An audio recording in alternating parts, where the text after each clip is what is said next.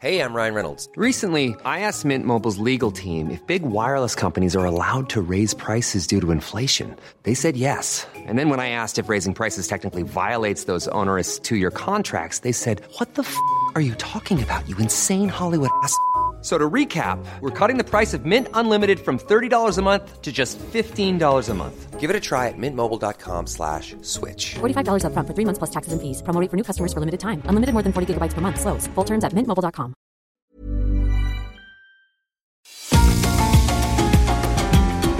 GastroLab es un lugar donde cabemos todos.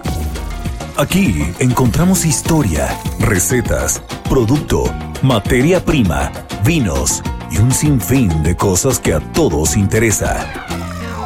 Ya que con cocina y vino se aprende en el camino.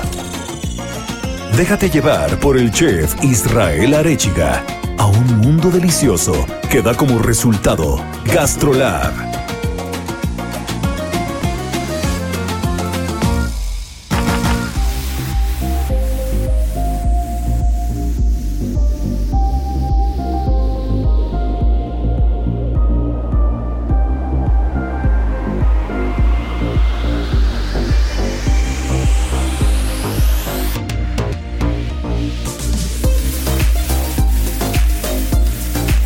¿Cómo están? Ya es fin de semana, ya empezó GastroLab. Mi querida Miri Liri, estamos de manteles largos, siempre estamos de manteles largos en GastroLab. Me encanta eso, porque escucha nada más, esta semana fue la semana del vino tinto. Celebramos mundialmente al vino tinto, una de las grandes bebidas que hace nuestra existencia mucho más llevadera, mucho más fácil, mucho más rica.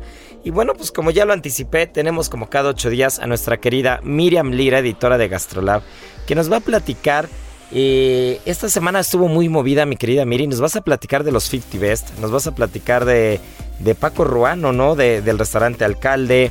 Vamos a tener a un, a un invitado especial relacionado al vino tinto para la segunda parte. Al sommelier Ibarra. No, bueno, este programa va a estar de rechupete. Las 8 de GastroLab. Es momento de dar un repaso por nuestras páginas.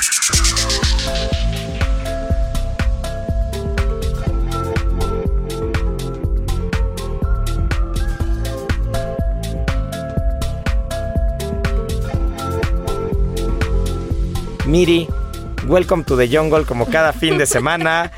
¿Qué hay con los 50 Best? Nos encontramos por ahí, estuvimos Sí, por ahí sí, compartiendo compartiendo espacio en Oaxaca, nos fuimos de rapidito. Pero, pero ¿qué hay detrás de los 50 Best? ¿Qué es para quien nos está escuchando? Dice estos de qué están hablando. Ahora sí que cuéntanos qué salió en las páginas de Gastrolab y ahorita nos vamos a Guadalajara, ¿te parece? Completamente, querido Isra. Estoy feliz de estar otra vez aquí con Gastrolab, con todos ustedes, de platicarles todo lo que se llevó a cabo esta semana. Porque como dice Isra, vaya semanita movidita que tuvimos.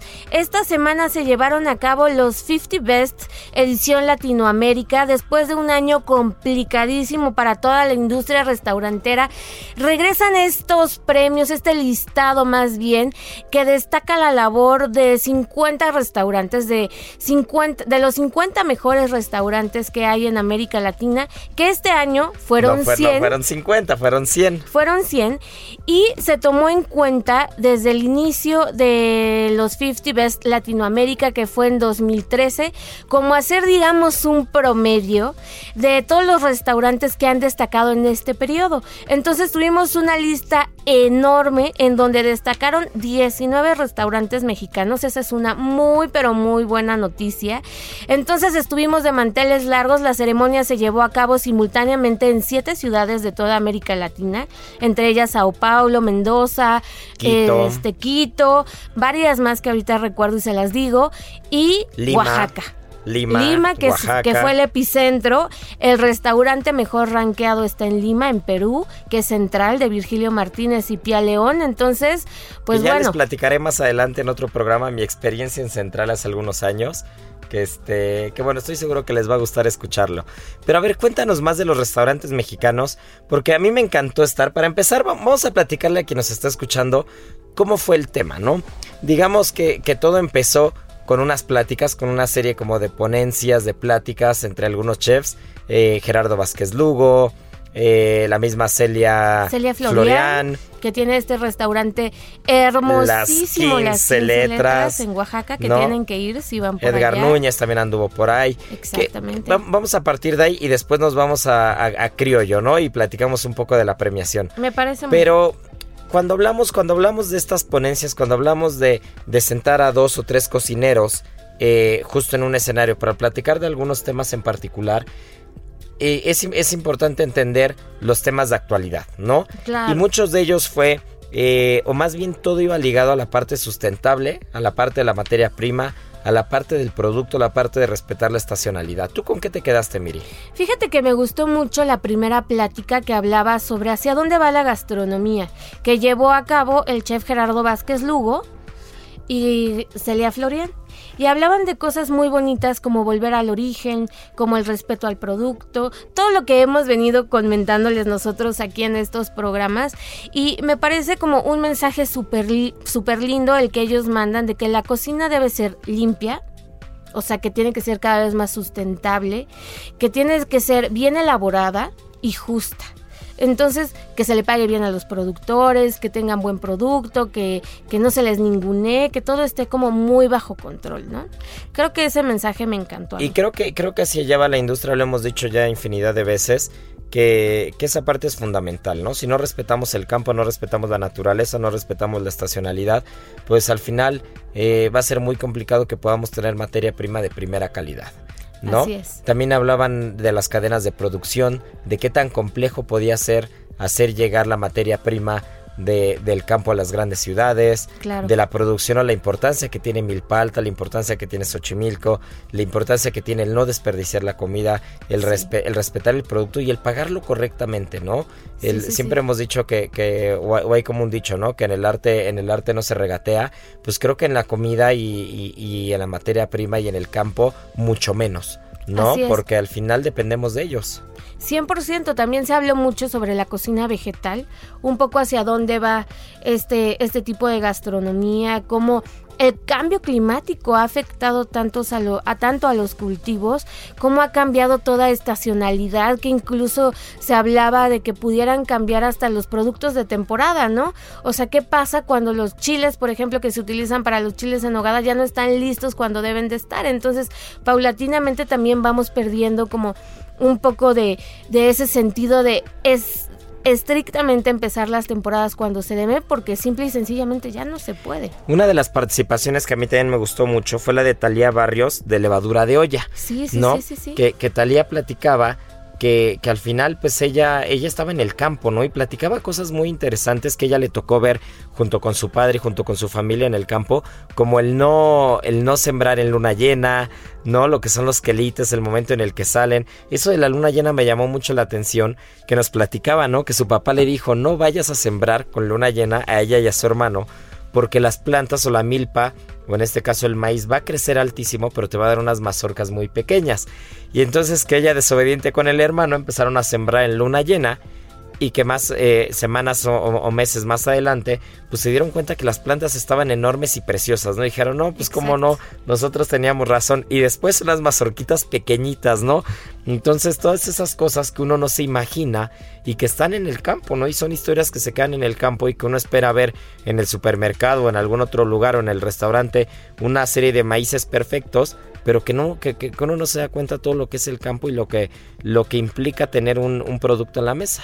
Así es, y que es conocimiento ancestral al final de cuentas, ¿no? O sea, todos estos ciclos lunares, el momento exacto en el que tienen que, que sembrar, de, que cultivar, tomando en cuenta todo lo que hay pues en el medio ambiente y, y, viendo incluso hasta las estrellas, es como fascinante, ¿no? Es, es una ciencia y, y, pues tiene mucho, mucho sentido porque pues la luz de la luna brinda ciertas cualidades a estas plantas que hacen que pues esa misma luz que crezcan un poquito más, entonces pues les afecta y es conocimiento que muchas veces se pierde también. No, y que, y que estas, estas mesas redondas, por llamarlo de alguna manera, eh, logran ese cometido, ¿no? Que nosotros podamos llevar el mensaje desde una tierra como Oaxaca, donde hay tanto campo, donde hay tantos, tantas manos, ¿no? Que, que, se involucran para que el producto pueda llegar a la mesa, a los restaurantes, a los mercados, y que hay que respetarlo. Y, y bueno, pues finalmente hablando de Oaxaca, que es una ciudad colorida, que es una ciudad que, que, que huele a México, que sabe a México, que se ve Sí. como México en todos los aspectos, en todos los sentidos. Eh, posteriormente, después de estas mesas redondas, pues nos vamos al restaurante de Criollo. Y Criollo es un restaurante de Enrique Olvera, que, que, que son como los hosts de, del 50 Best. Y, y- y a mí me encantó que nos recibieron con, con diferentes platitos, ¿no? Para empezar, había dos o tres cocineras tradicionales tirando tortillitas ahí en el comal, Sí, sí, sí. haciendo unas infladitas, con el famoso quesillo, unas hojitas con una- unas, unas tortillitas con sabor a hoja santa. ¿A ti qué te pareció para empezar la recepción? Me encantó que pudiéramos llegar a Criollo y que fuera todo tan sencillo y tan natural como siempre es Criollo. Tan auténtico. tan auténtico. Veías pasar las gallinas, mesas decoradas de una forma muy tradicional, sin ningún tipo de pretensión. Me gustó mucho que todos los chefs, tanto mexicanos como algunos latinoamericanos, llegaron y se saludaron como los amigos que son. Eh, se notaba la hermandad, todos muy felices y, y muy contentos de poderse reunir otra vez, ¿no? Muchos de ellos, pues es la primera vez que tienen un evento de esta magnitud, ¿no? Y luego de un año tan difícil, el simple hecho ya de, de llegar con, con el estandarte de un restaurante es completamente un logro. Muchos, muchos restaurantes, recordemos que cerraron durante esta pandemia, entonces fue, fue muy duro. Me encantó eso. Creo que el platillo que más me gustó fue la hermandad que se sirvió en, en esa tarde. Este fue, fue mi favorito. Eh, Además qué de las- poética, ¿eh? Además de las quesadillas con chapulines y las tetelas, que son mi adoración. Ay, las telayudas, esa salsita en molcajete, que bueno, me hizo echarme, yo creo que fácil unas seis telayudas. O sea, ustedes imagínense cómo regresé. Imagínense nada más, mi Miri regresó rodando en ese avión. Sí, sí, sí. Porque este no era para menos. Después vino la comida, que la comida fue espectacular. Espectacular. La comida fue muy rica. Y Había una cortita, ¿no? ensaladita. Cortita, pero rica. bien. Había una ensaladita como con frijolitos y unos quelites en la parte de arriba. Que estaba buenísima. Llegaron unos tamalitos que también estaban espectaculares. A Unas ¿qué, enmoladas. ¿Qué tenían los tamalitos? A ver, cuéntanos. El tamal era de calabaza con frijol y estaba infusionado con guayaba y palo azul. Estaba buenísimo, pero buenísimo, Delicioso. buenísimo. Eh, antes, antes de la enfrijolada con platanito macho y, y lechón, que estaba espectacular, enmolada, no enfrijolada, enmolada, Sí, que estaba espectacular. Llegó otra cosa, ¿qué otra cosa nos llegó? en? Ah, ya me acordé, la Una tostada. tostadita. Qué buena Sí. estaba la tostada en sí. chintextle. Uf, que es, miren, la tostadita era de pescado curado, chintextle, que para quien no sepa qué es el chintextle, es una pasta, podría decirse, no es un mole, tampoco es una salsa, es una pasta que se hace con chiles. Por lo regular, Y se acompaña con cáscara de camarón seco, que exactamente. también es una, es una joya el sabor. Es una joya. Generalmente es chile pasilla, mixe o ancho. Uf. Y bueno, estaba eso espectacular. Llevaba tamarindo, cáscara de camarón y un poquito de limón. No, estaba, estaba bárbara esa tostada. Bárbara. Des- Acompañada con mezcal, por supuesto. Sí, sí, sí, qué joya. Y después venía la, la enmoladita con una tortilla hecha con plátano macho, platanito macho en el centro, el lechón que estaba en su punto. Buenísimo. Este, estaba espectacular, ¿eh? Y para cerrar con broche de oro el postre, que a mí me encantó, que era un atole de requesón y calabaza y maíz, y té de poleo que estaba espectacular. No, no, no. Y luego había como, como un tamalito, ¿no? Era como un tamalito pequeño. Se, ve- se veía como. Como qué era. Era como una natilla. Yo lo sentí, yo lo sentí en textura como una natilla, pero con forma de un tamalito que tenía una cremita en la parte de abajo y después estuvieron sirviendo cafecito expreso que, para mí una buena comida siempre se, redondea con un, con un buen expreso y, y- y- y de verdad fue espectacular. Sí, la verdad es que muy bien, pocos tiempos, pero muy, muy ricos. Y bueno, esto fue la antesala de esta premiación, de este listado de los 50 Best, que como les comentábamos al principio, ahora pues se premió a 100 restaurantes latinoamericanos. Eh, la, la celebración hace referencia al pasado y al futuro, entonces por eso toman en cuenta como pues a estos 100 restaurantes les comentábamos también que 19 mexicanos, les voy a decir cuáles son y los vamos comentando si quieren. Y que dicho sea de paso, lo que se hizo fue una media, una media de las últimas de los últimos nueve años de votaciones, porque vamos a encontrar en esta lista restaurantes que incluso ya están cerrados, no restaurantes que están cerrados, pero que fueron tan bien rankeados en esta lista durante tanto tiempo que, que invariablemente estuvieron ahí presentes, ¿no? Exacto. Y que, y que a mí me dio mucho gusto recordar algunos de ellos porque yo les tenía mucho, mucho aprecio y cariño a algunos de esos restaurantes y que qué, me- qué- qué más daría que, que por, por ir nuevamente a comer a esos lugares, ¿no? Sí, caray. A ver, ¿por Pero dónde va, empezamos? ahí les va la lista. En el número 5, que es como nuestro ranking más alto, está Puyol. Qué bueno, seguimos, seguimos bueno. teniendo a Puyol aquí muy, muy cercano. Exacto, que sabemos que pues es el mejor restaurante rankeado al menos de nuestro México, ¿no? Del chef Enrique Olvera. En el lugar número 8 estaba Jorge Vallejo con Quintonil, que cómo celebró, se puso súper contento, yo lo vi feliz de la vida celebrando. Sí, nos encanta siempre ver a Jorge, que también Sí. es, es parte de Gastrolab, es- Así es- es. es- tiene la bandera del Heraldo de México Sí, sí, y, que, y que siempre va con, siempre va con Ale, siempre va con, con el bebé, siempre está en todos lados con la familia. Qué, qué bien nos cae Jorge Vallejo. En el 12, Sud 77, también Ciudad de México, el chef Edgar Núñez. Sí, que al final eh, es un poco más polémico Edgar, ¿no? Edgar siempre está metido ahí en, en la cazuela, para bien o para mal. Exacto. Y, y- y de Si todas no vean maneras... sus redes sociales. Sí, de todas maneras hay que celebrar que hay, que, que hay presencia de México en la lista y al Así final es. está haciendo una cocina vegetal mexicana que, que, pues está peleando por, por competir con las grandes urbes en cuanto a ese en cuanto a ese formato de cocina, ¿no? Claro. En el lugar número 15, Pangea, en Monterrey, Nuevo León, del chef Guillermo González Beristain. Y con nuestro querido Joya, Lalo joya. Morali que también anda por allá. Exacto. En el lugar 27, Rosetta, Ciudad de México, de la chef Elena Reigadas. Que andaba Lenita también ahí. Guapísima, se veía un vestido precioso como rosa palo, espectacular. Es una de las dos mujeres que está en el listado de nuestros mexicanos.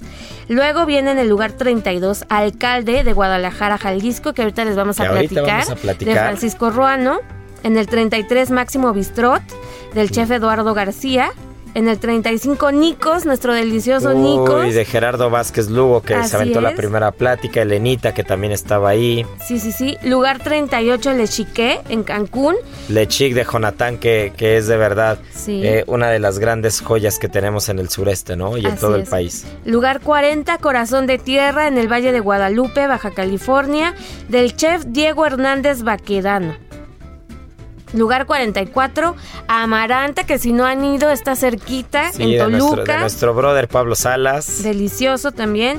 Lugar 57, La Docena, pero la de Guadalajara, Jalisco, del chef Tomás Bermúdez.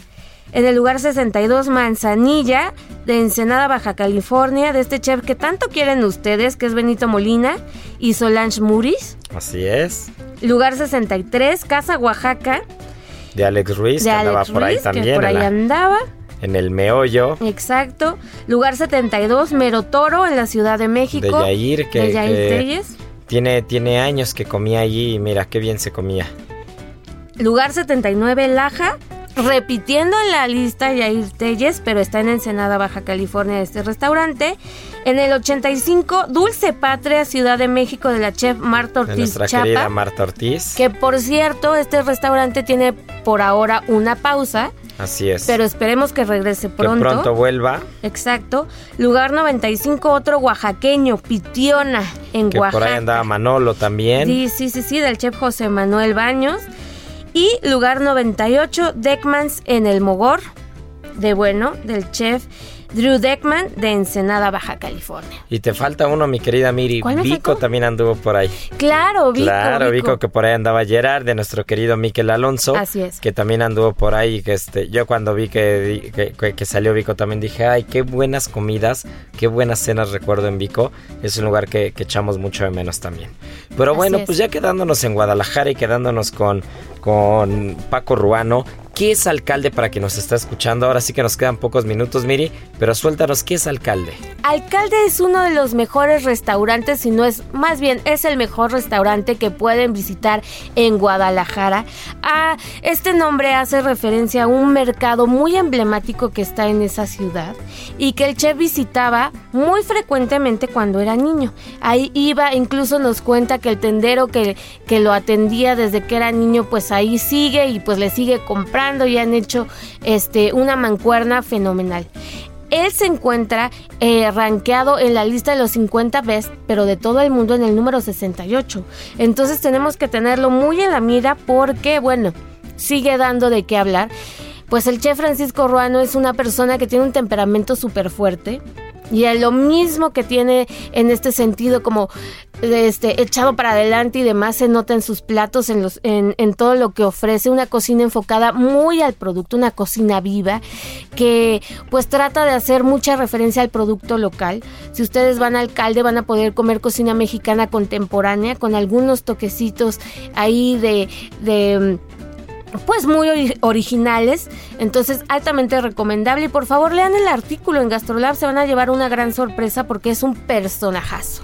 Sí, la verdad es que es uno de los grandes cocineros que ha dado este país en los últimos años y, y es todo un referente en el Bajío.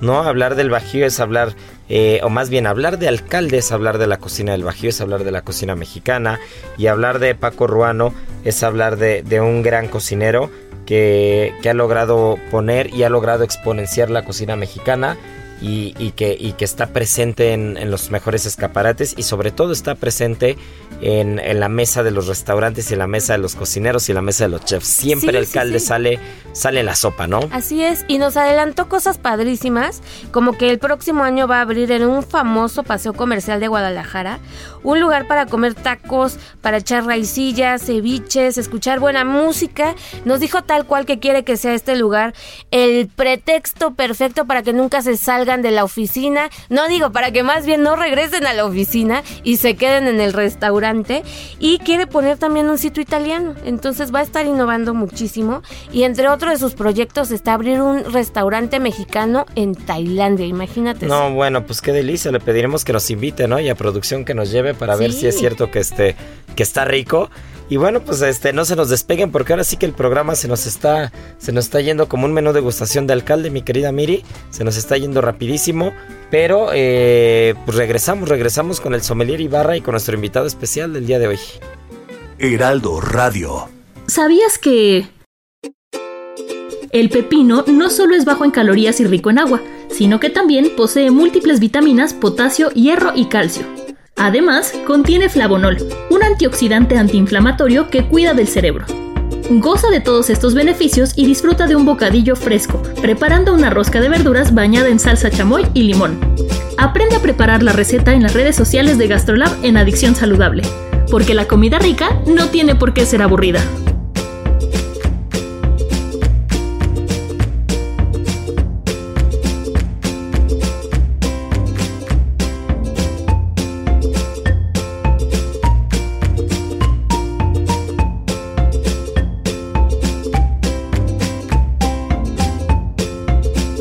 Sabemos que es época de compartir. Aprovecha 20% de descuento en muñecas y figuras de acción. Y en todo el departamento de Navidad, compra uno y lleva el segundo al 70% de descuento. Soriana, la de todos los mexicanos. A noviembre 29, aplican restricciones. Válido en Hiper.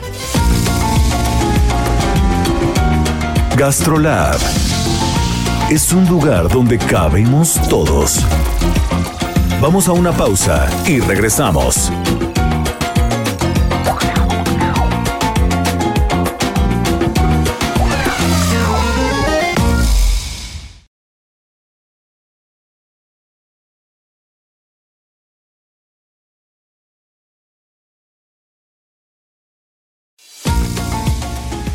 Gastrolab, estamos de regreso.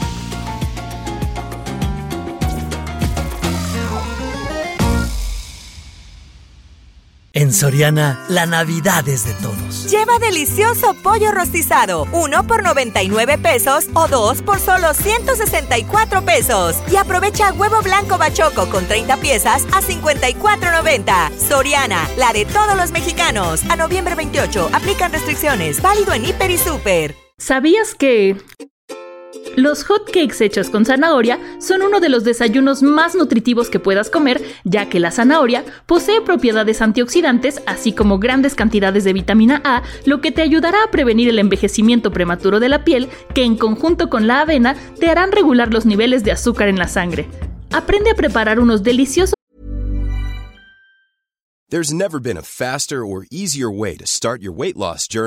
with PlushCare.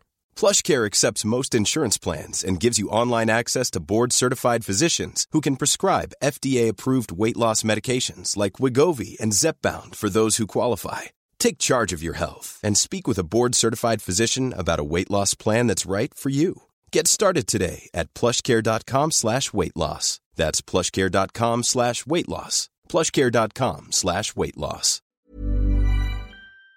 Los hotcakes de zanahoria en las redes sociales de GastroLab en Adicción Saludable. Porque la comida rica no tiene que ser aburrida. Del vino a la palabra. Con el sommelier Sergio Ibarra.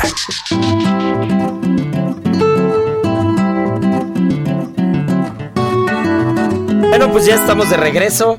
Y, y, como bien lo anticipé al principio, tenemos un invitado de lujo, Daniel Huerta, que nos viene a platicar junto con el sommelier Sergio Ibarra, ya sabe, nuestro somme de cabecera, pues sobre un par de vinos de Estados Unidos, un par de vinos que, que uno creo que está muy bien posicionado ya en el imaginario de, de, del consumidor de vino tinto eh, americano en México, pero que el otro me parece un gran vino, un vino que, que incluso tenemos encartado en, la, en, en, en Cerulomas y que, y que son, dos, son dos líneas totalmente diferentes, ¿no, Checo?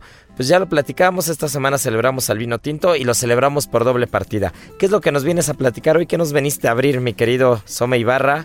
Y pues adelante con Dani Huerta también. Pues efectivamente, tenemos ya en, en cabina dos vinos que me atrevo a decir que son de culto, como debe ser la, la zona de California, pues se adapta muy bien a, a este estilo de variedades de uva que son pues entre un poquito bordalesas, entre un poquito del, del, Valle del Ródano, porque este tiene algo de Syrah, tenemos ahí en esas mezclas algo de Sinfandel, pero son vinos que, que, que son totalmente espectaculares, ¿no? Yo creo que aromáticos desde el color, desde, desde la desde que entra en boca son esos vinos sedosos, esos vinos aterciopelados, esos vinos muy muy muy bien integrados, ¿no? Jugosos, ¿no? Incluso. ¿No? Y, pues esta zona de, de, Napa Valley pues no nos va a dejar eh, por demás que produce grandes vinos, ¿no? Y, y, bueno, pues el buen Dani, que tiene ya algunos años que, que, lo conocí, tuve la oportunidad de ser juez cuando él concursó en el Joven Sommelier, fue campeón del Joven Sommelier en el 2012. Y pues vaya, ahora he estado en, en, en, algunos restaurantes, incluso alguna vez le pasé la batuta, la dejé a cargo de, de, un restaurante donde yo estuve. Y bueno, en fin, pues ha sido brand manager de algunas marcas y ahora se encarga de, de esta parte de los vinos californianos, ¿no? Dani, ¿qué nos platicas? ¿Qué es lo que nos trajiste, mi querido Dani? Bienvenido. Pues, antes que nada, muchas gracias por, por la invitación. Un gusto estar con ustedes. Y tenemos dos etiquetas que al final de cuentas eh, termina siendo vino. Y es que a mí siempre, en lugar de pues platicar, hablar. Creo que el tema de vino puede ser un tema muy, muy general y que a veces termina siendo un poco intimidante, ¿no? Para algunas personas, aquellos que tal vez estamos o no estamos tan acostumbrados a beberlo. A veces pensamos que el vino más caro va a ser el mejor, el más rico, etcétera.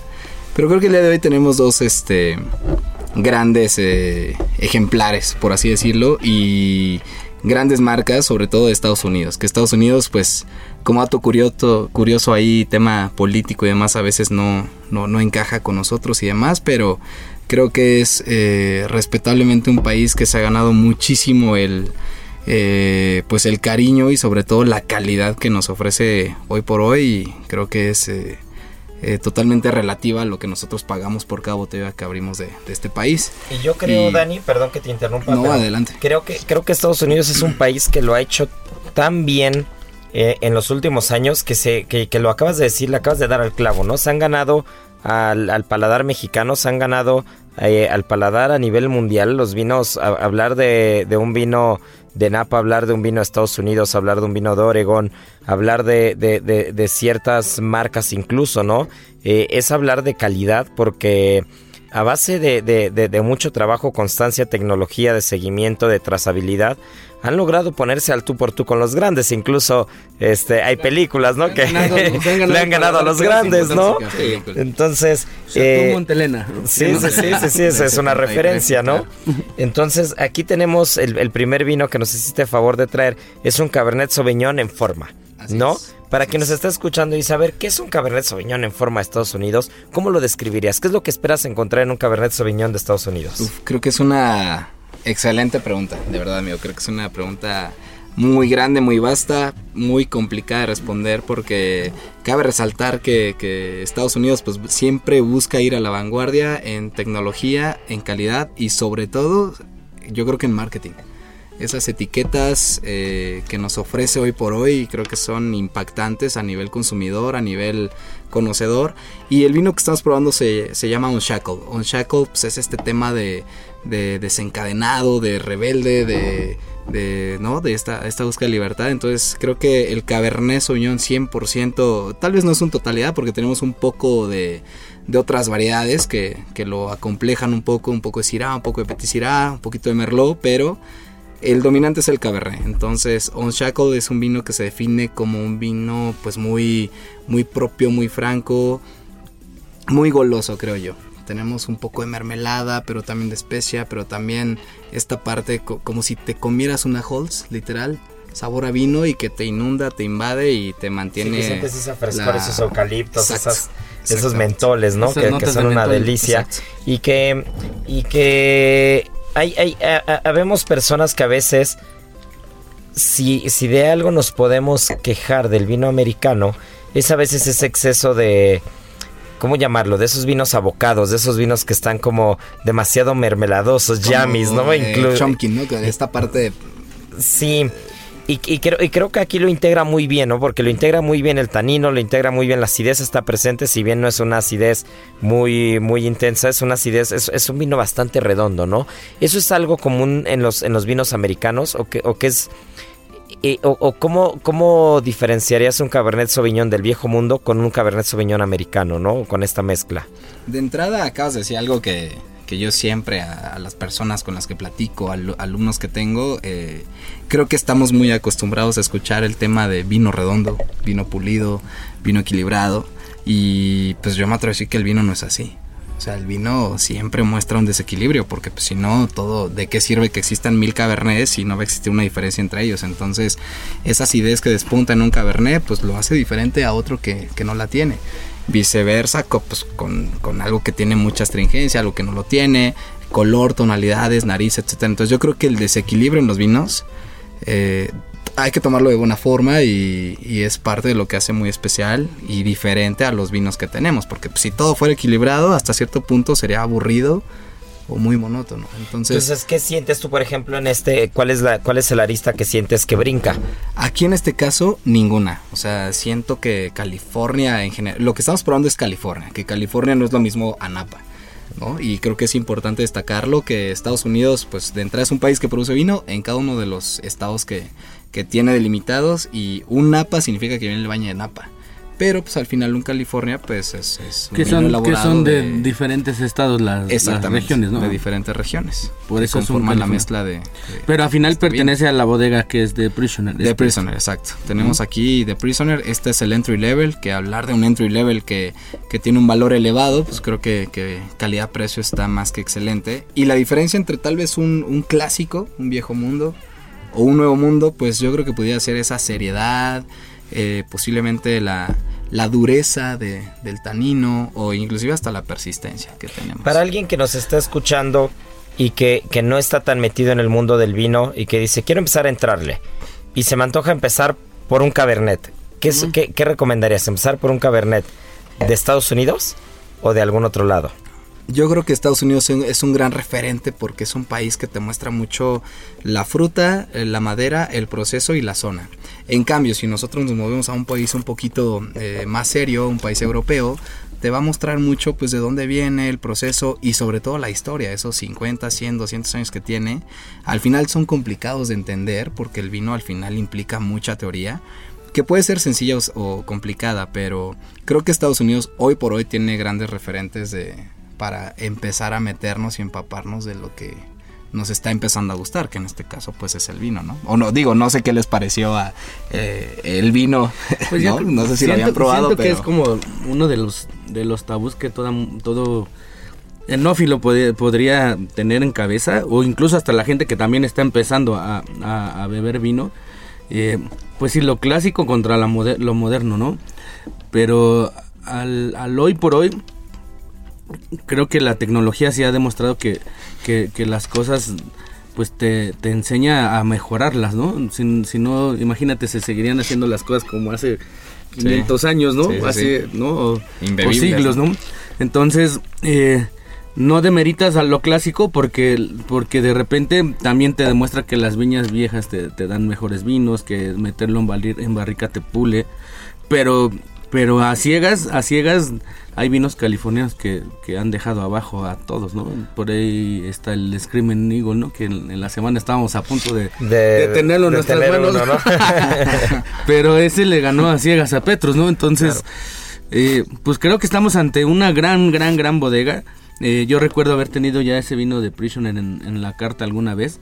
Y, y, esa uva Sinfandel que la adopta a Estados Unidos bastante bien. Recordemos que la Sinfandel eh, pues es de origen italiano, los, los californianos le cambian el nombre, pero, pero meramente es, eh, es una uva que se llama primitivo, ¿no? Esos vinos así como tú los describiste, chef, golosos, aromáticos, frescos, jugosos, ¿no? Y yo creo que en el mercado, pues a la gente le ha gustado porque pues son vinos que, que, que, que son fáciles de entender, ¿no? Y además de una gran calidad, vinos muy persistentes en boca, vinos muy fáciles de maridar y, y de muy buena calidad que aprecio, yo creo que no sé, este vino en, el mercado estará como, ¿qué te gusta? ¿Dos mil pesos de costo este vino? Eh, yo creo un poco menos, yo creo un poco menos, pero al final no, no, sé, 1800. Eh, mira, lo, eh, un, una, un, tema de... no pongas en predicamentos a Dani. No quiso decir Dani que No se quiere mojar Dani, depende, pero... Mira, yo creo que el tema de, de, precio con el vino siempre va a ser complicado. Este, porque al final, pues, ¿qué es barato? ¿Qué es caro? ¿Qué es costoso? O sea, pero pero para que tengan una referencia quien nos escucha, un, un vino de esta calidad y de este precio contra qué lo comparabas del viejo mundo, ¿no? A lo mejor respondiendo la pregunta que tenía el chef. Ah, yo creo que eso, yo creo que eso es bastante complejo, ¿no? Nos abre otra sesión de radio, yo creo. Sí, sí, sí, porque, por ejemplo, yo siempre he dicho que, que el precio-calidad que encuentras en España no lo encuentras en ninguna otra parte del mundo. O sea, yo creo que España es de esos países que puedes llegar pues, con 6 euros. una, botella de, una botella de vino que una botella de agua. Sí, sí, sí. O sea, puedes llegar con 6 euros, ¿no? Que son 145 pesos. Y, llegas con eso. Y, puedes comprar un gran vino, ¿no? O sea, guardando toda proporción, pero, pero es un vino que si bien eh, puede tener ciertas carencias de algunas cosas, no, no, no es tan evidente el, escalón entre eso y un, y un vino de dos mil pesos, pero ¿no? Un cabernet, por ejemplo, un cabernet, no sé, genérico francés, ¿no? A comparación de un cabernet que el que estamos probando, si hay, si hay así como. Mira, yo creo que vuelvo a lo mismo, o sea, creo que países favoritos, yo creo que ahí ya en gusto se rompe género y muchos vamos a tener una diferencia. Yo de verdad eh, estoy más que sorprendido con toda la evolución que, que he vivido de Estados Unidos a lo largo del tiempo. Y largo del tiempo te hablo de que yo llevo, pues tú lo sabes, Checo, o sea, 10 años en el medio. Y los vinos que se vendían hace 10 años son muy, muy similares a los que se venden hoy. O sea, me refiero a que la estructura, el precio, la etiqueta, o sea, este está bien Estados Unidos y, y casi siempre lo que respondemos es, ah, ok, claro, claro, o sea, nunca lo ponemos en duda. Y eso es sorprendente, ¿no? Porque es difícil. Sí, se ha este, posicionado muy bien, ¿no? esta empresa, por ejemplo, Constellation, ¿no? Que son a, donde pertenece la bodega de Prisoner. Es correcto. Hay otras cosas, por ejemplo, de Robert Mondavi, ¿no? Logville de Robert Mondavi me parece una joya, ¿no? De repente ves Schrader, ves Double Diamond, ves algunas cosas que, que si bien ya en escala de precios se va muy arriba, cuando alguien lo paga en el restaurante, nunca nunca tienes una queja, ¿no? Exacto. Es, o sea, como que pagan un vino que en carta está en 5, 6, 7, o un Schrader que está en 18 mil pues pesos. hasta 30 mil Sí, ¿no? depende y, y, y, la gente lo paga, lo paga sabiendo lo que va a recibir y nunca se siente engañada. Creo que ese es el común denominador de los vinos americanos. Sí. Lo que estás pagando, sabes que lo vas a recibir y que no te va a fallar. Y que a veces es un volado en otros lados, ¿no? Sí, que a veces sí, Por eso era mi pregunta, ¿no? Al, nivel de este precio, digo, ¿qué, te tomabas? sí, probablemente a nivel costo lo puedes comparar en España con algún Pintia ¿no? Con alguna León que igual y en carta ya va a estar en 3.000, 3.500 pesos y que, y que ahí viene otra vez la, la eterna disyuntiva, y que ¿no? esto no le piden Te, nada te vas a a Rivera, exactamente, Sí. te vas a Rivera y entonces dice, oye, ¿por qué voy a pagar por una León 3.500 pesos si un Viñasastre Crianza está espectacular y me cuesta 300 pesos? Claro. ¿No? o un Carmelo Rodero Crianza que, que, que también es un vinazo y es una joya. Este, pues cuesta la mitad que esto, ¿no? Claro, Entonces, ahí es donde es injusto, creo yo, comparar a Estados Unidos con España, porque Estados Unidos en general eh, el vino, el, sobre todo el buen vino es un poco más costoso, ¿no? Y en España el buen vino es un poco más asequible, Claro. ¿no? Y, y- y bueno, hay, hay, hay países que no, do- que, que no dominamos ni tantito, al menos yo personalmente no domino ni tantito, ¿no? Italia, que hace, que, que en la semana lo platicaba con Sergio y Lupita, ¿no? Y lo hemos dicho antes, el, el, el primer productor mundial, ¿no? Y a Italia siempre yo he tenido la creencia que, que si quieres tomar buen vino hay que invertirle. Claro. ¿No? Entonces. Sí, los Barolos, Sí, sí, los Chiantis, ¿no? De, de Italia, si. Los super toscanos probar, ahí. A lo mejor todos los vinos de Italia. Ni te alcanzarían ni un año probando uno No, para diferente. nada, debes de Bueno, clavarte cinco años ahí. Pero mira, creo que eh, lo, lo que acabas de decir, Israel, a mí me parece fenomenal. ¿Por qué? Porque pues eh, eh, vuelvo a lo mismo. O sea, ¿qué es caro? ¿Qué es barato? ¿Qué es accesible? ¿Qué es pagable? Y creo yo que, que no solo Estados Unidos, sino que muchos países están poniendo de verdad muchísimo empeño y esfuerzo en, en, en que el vino sea eh, para todos, para cualquier momento, para cualquier hogar, para cualquier comida. Pues al final nosotros, eh, una comida diaria, pues no es el ribeye tres cuartos en la casa. O sea, nuestra comida diaria es mucho más casera, mucho más hogareña y pues ¿por qué no ponerle cualquier etiqueta de vino? Sí, Que no, ya, final, ya hemos pues, dicho, ¿no? Que la cocina mexicana se lleva bien con todo. Claro, sin Se duda. lleva bien con rosados, con blancos, con Sí, espumosos. Sí, claro, por supuesto. Eh, eh, bueno, ya, ya, tal, tal vez no, no lo mencionamos, pero ahorita pues ya cambiamos de vino, ¿no?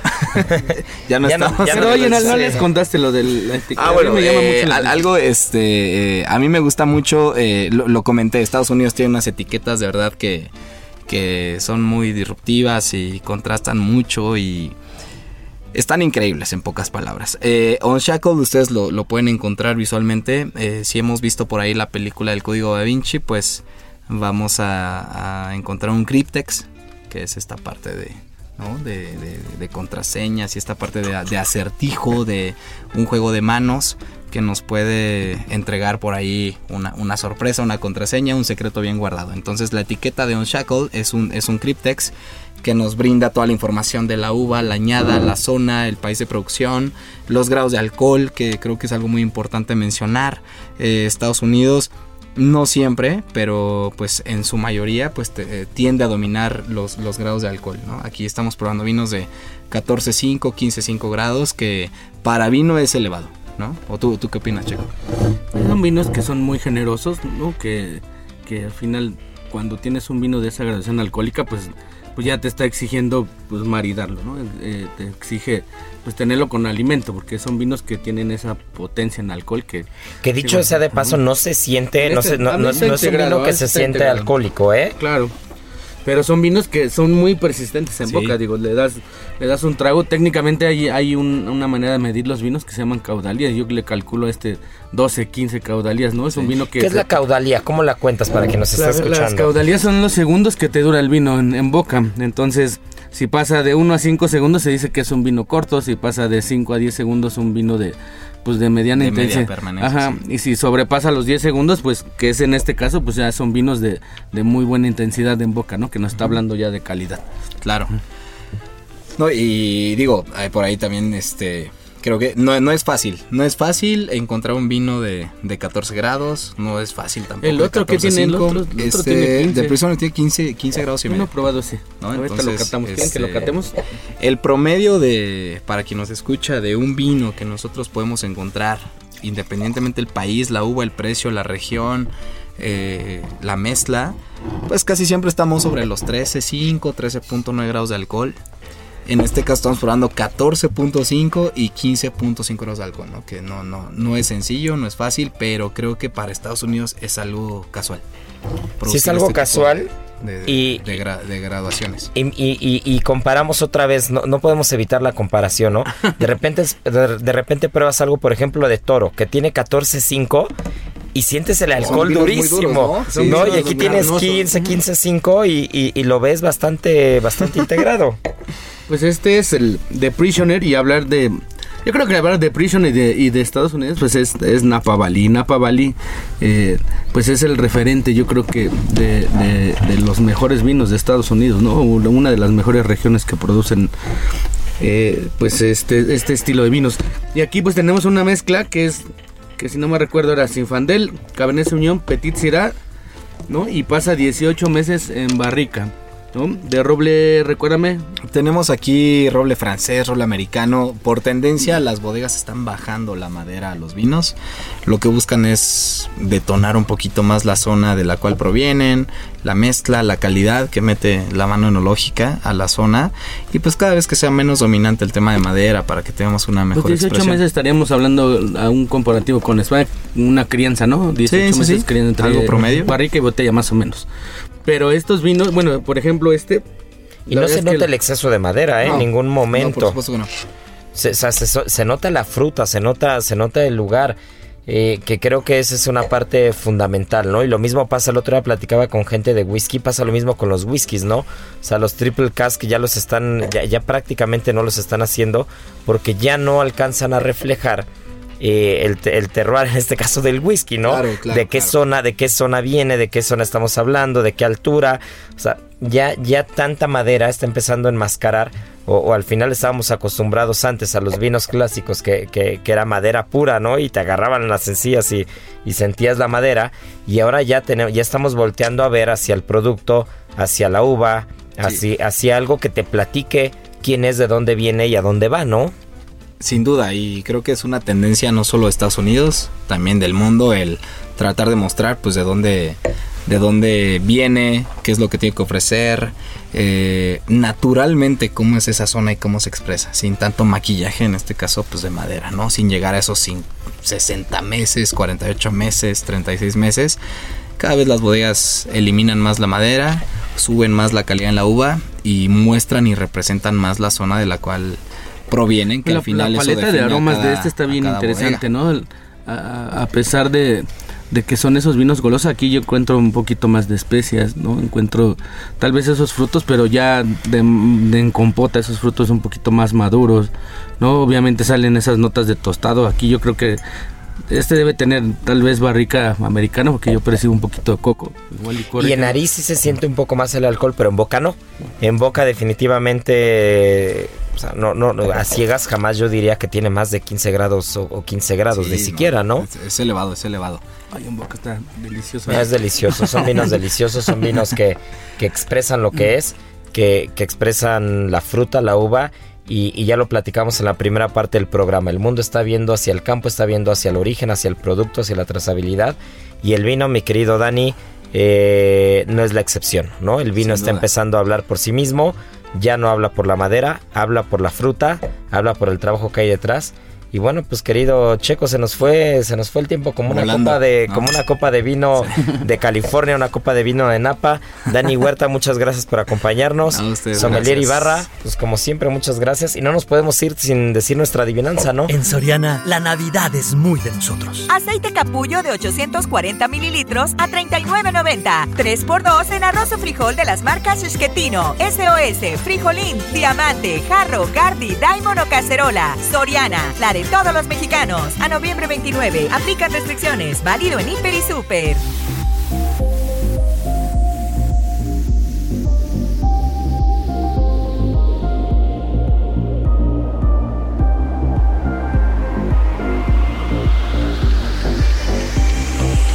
¿Por qué no la ponemos fácil? Que nos digan cuatro diferentes regiones de vino de Estados Unidos. Venga. Cuatro diferentes padre, regiones de vino de Estados padre. Unidos y ya les haremos llegar una botella de vino de California, ya saben, arroba Israel Arechiga, arroba Israel a r e t x i g a Y bueno, pues gracias por escucharnos, nos despedimos en esta semana del Día Mundial del Vino Tinto. Les mandamos un fuerte abrazo y ya saben nuestro dicho, tripa vacía, corazón, sin alegría.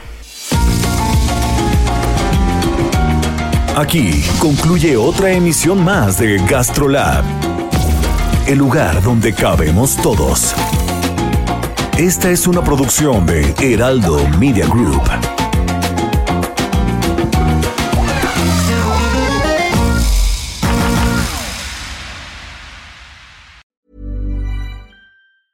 Ever catch yourself eating the same flavorless dinner three days in a row?